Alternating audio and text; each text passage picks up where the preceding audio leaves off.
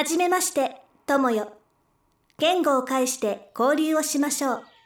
信じられない環境改善用の機械粒子が多細胞化してコミュニケーション能力を獲得するなんて考えられる可能性は一つ自己複写の過程でより任務遂行にふさわしい個体に淘汰していってつまり進化したってことでしょ？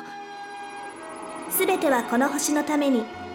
オルガニクスオートマタは、この星に美しさを取り戻します。